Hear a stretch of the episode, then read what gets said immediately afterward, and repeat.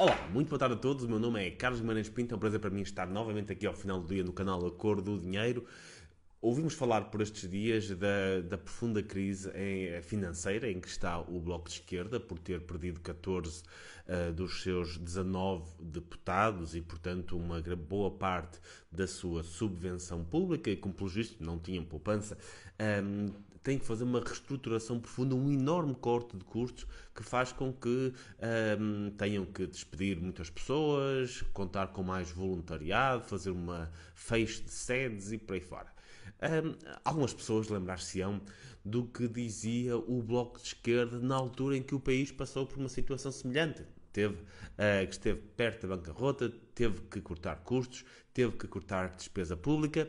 E se nos lembrarmos daquilo que o Bloco de Esquerda dizia nessa altura, se calhar um, o Bloco de Esquerda agora deveria fazer exatamente a mesma coisa. Ou seja, em vez de estar a despedir, a cortar custos, a cortar despesa, devia seguir exatamente a mesma receita que propôs para o país. Primeiro, não pagar as suas dívidas.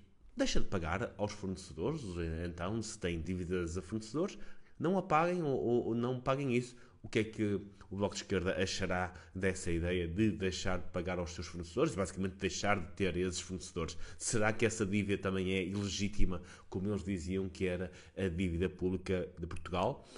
Outra possibilidade é aumentar as cotas dos militantes, precisamente dos militantes mais ricos. Proponho isso. Eles que venham, vejam então quem são os militantes mais ricos. Neste momento a cota é uma cota única. Eles basicamente têm, é que nem é uma taxa única, é uma cota única por militante, porque que não, então, eh, hum, usando as soluções que têm para o país, porque é que não, não eh, lançam cotas extraordinárias sobre aqueles seus militantes que recebem mais, que, ao que sabe, até são bastantes, com salários muito, muito interessantes.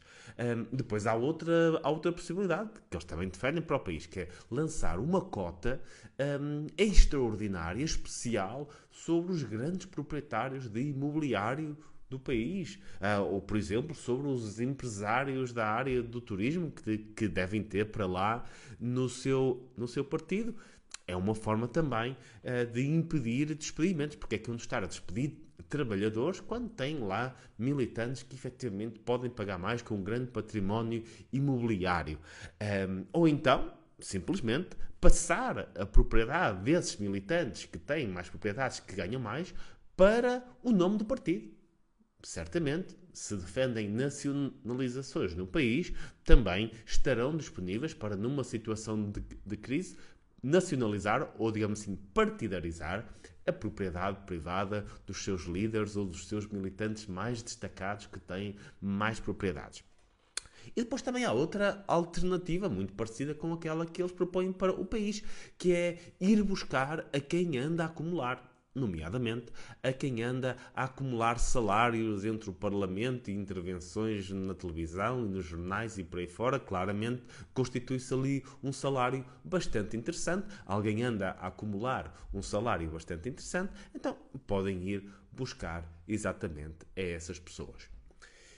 Isto seriam tudo soluções eh, que o Bloco de Esquerda aprova para o país e que impediriam muitos destes despedimentos dos próprios trabalhadores que estavam lá a receber precários, eh, impediriam que muitos destes despedimentos fossem feitos, muito, muitos desses cortes de despesa fosse, fossem feitos. É hora do Bloco de Esquerda mostrar que quando defendia esse tipo de coisas para o país, não estava só a inventar, não estava só a propor algo que sabia ser impossível, mas que efetivamente o aplica no seu próprio partido.